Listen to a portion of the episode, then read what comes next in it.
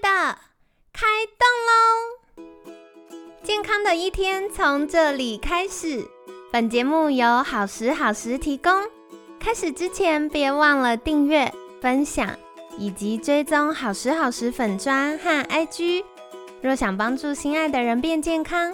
也欢迎一起加入健康管理师证照班的行列。有想听的主题或推荐的来宾，也欢迎来信许愿哟。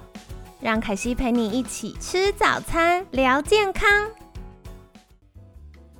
嗨，欢迎来到凯西陪你吃早餐，我是你的健康管理师凯西。今天呢，很开心邀请到凯西的好朋友金万林企业股份有限公司周汉兴博士。周博早安，早安。好的，今天这一集呢，我们一定要来告诉大家该怎么办呢？所以前面其实我们从周二到周四一直提到这个。嗯，环境毒素无所不在。那到底要如何开始避免呢？从凯西自己的立场，我觉得与其神经兮兮的想说啊，锅子要丢啦，外套要丢啦，水壶要换呢，然后嗯，那个地板是不是要重铺啊？哦，这样太麻烦了。嗯，如果我们能够避的，尽量避。可是如果避不开的话，我觉得增加身体解毒跟排毒的能力是很重要的。所以是不是可以邀请周博来跟大家介绍一下，万一真的发现身体里面有一点毒，该怎么办呢？好，那谢谢凯西。我觉得这个问题大家也是非常关心的议题啦。那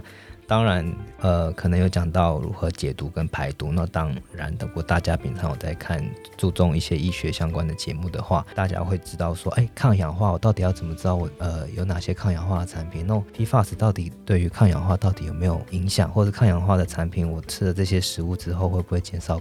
？PFAS 的这些铺路的这些身体里面的含量啊等等，那因为现在人很多都是外食嘛，我就是吃外面的外带食物比较多，然后所以这类型的食物都比较多，偏向的是精致类的食品，然后所以经过的是高温烹调之后，然后所以因为很多的营养都已经流失了，所以真正如果说可以摄取到抗氧化的维生素也非常非常的少，嗯，然后另外一方面的话，也会因为说。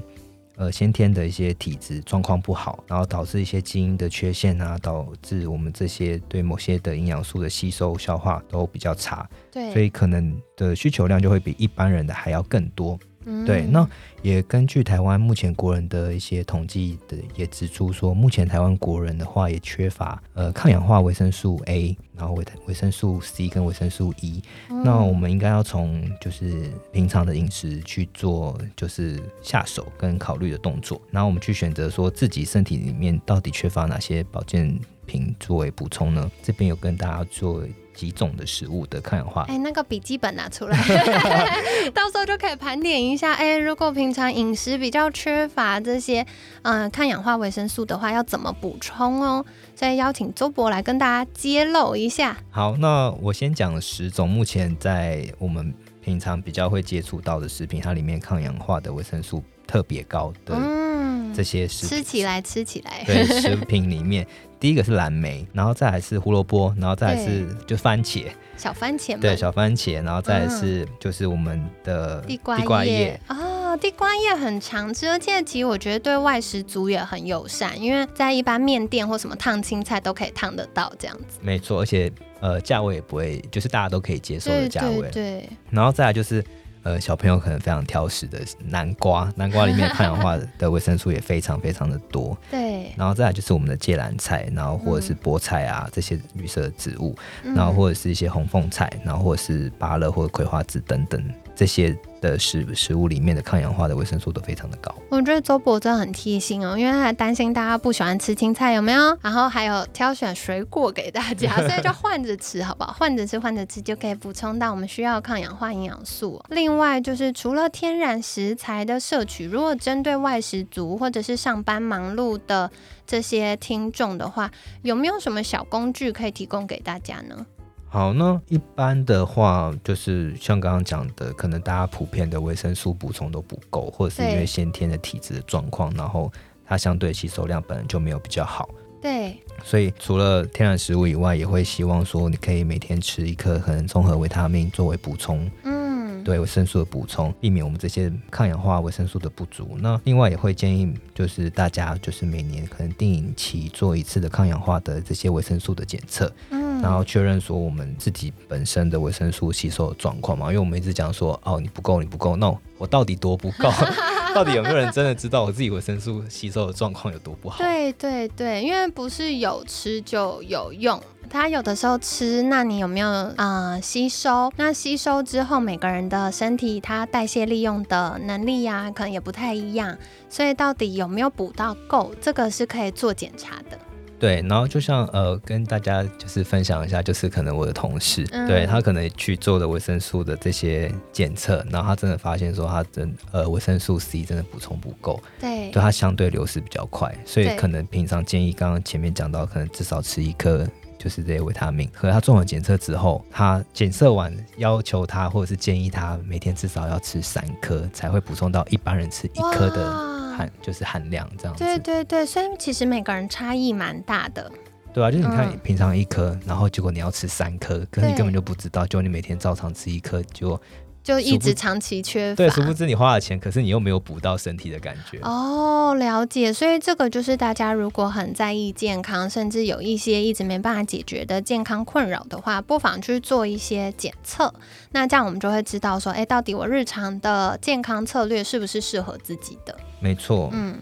那再来的话，还有什么要跟大家分享的吗？呃，另外一种方式啊，就是我自己本身在台湾的研究，就是因为 我之前是老师嘛，然后也是就是在念书的时候有做这一类型的研究，然后我们我自己也有跟临床科的呃肾脏科的医生去做合作，对，然后我们很特别的，我们去看的是呃台湾国人就是洗肾的病患。嗯嗯对，洗肾病患里面会不会透过洗肾的方式、血液透析的方式，然后去减少我们这些环境毒素的含量？对，好，那大家一定很好奇，然后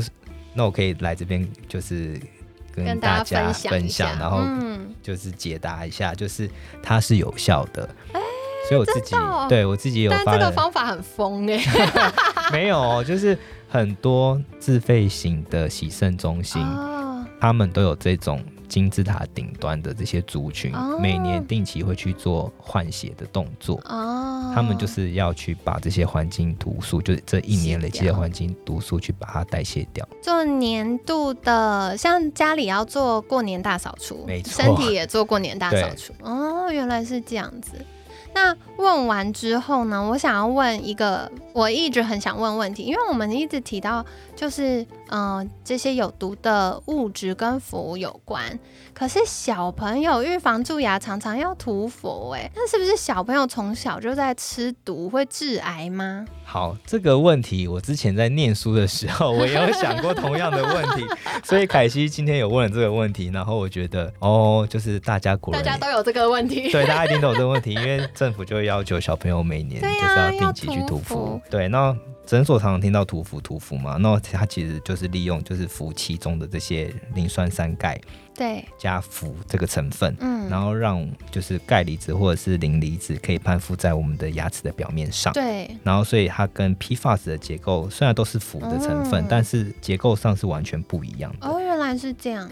对，因为涂氟的这些化学结构里面，它的稳它相对比较稳定，而且它分子非常非常的小。对，然后我刚刚前面呃前几天有讲到 PFAS，它的结构是比较偏向是中长链型的对。化学结构，然后它会、它会跟我们身体的蛋白质去做结合，对，然后所以 PFAS 的话，它在我们血液里面啊是比较不容易去做一个分解，然后跟代谢，所以昨天也有讲到的是它的半衰期可能要三年到四年这么久好，所以这边就回应听众们，小朋友预防蛀牙该涂还是好好去涂哦，不用太担心，这是安全的，安全的。好，所以呢，也感谢就是周博跟大家介绍，如果想要提升身体解毒排毒的能力，其实最重要就是像抗氧化，我们要多吃五颜六色的蔬菜水果，去提升就是我们需要的这些抗氧化维生素。那当然，日常生活中打底的就是综合维他命要记得补充。那当然，想要确定我是吃心安的还是吃有效的，做检查就可以检查出来。那另外，昨天我们又有跟大家介绍到，就是关于环境毒素在身体的累积，其实也可以去做检查。那如果大家需要进一步资讯的话，也可以再跟建安联和金万林。的粉砖联系，或者是大家不知道怎么开始，那可以跟嗯好时好时的粉砖，或者是我们节目的官方赖账号联系，那我们就会有监管师来服务大家。所以在节目尾声，想要邀请周博再一次介绍。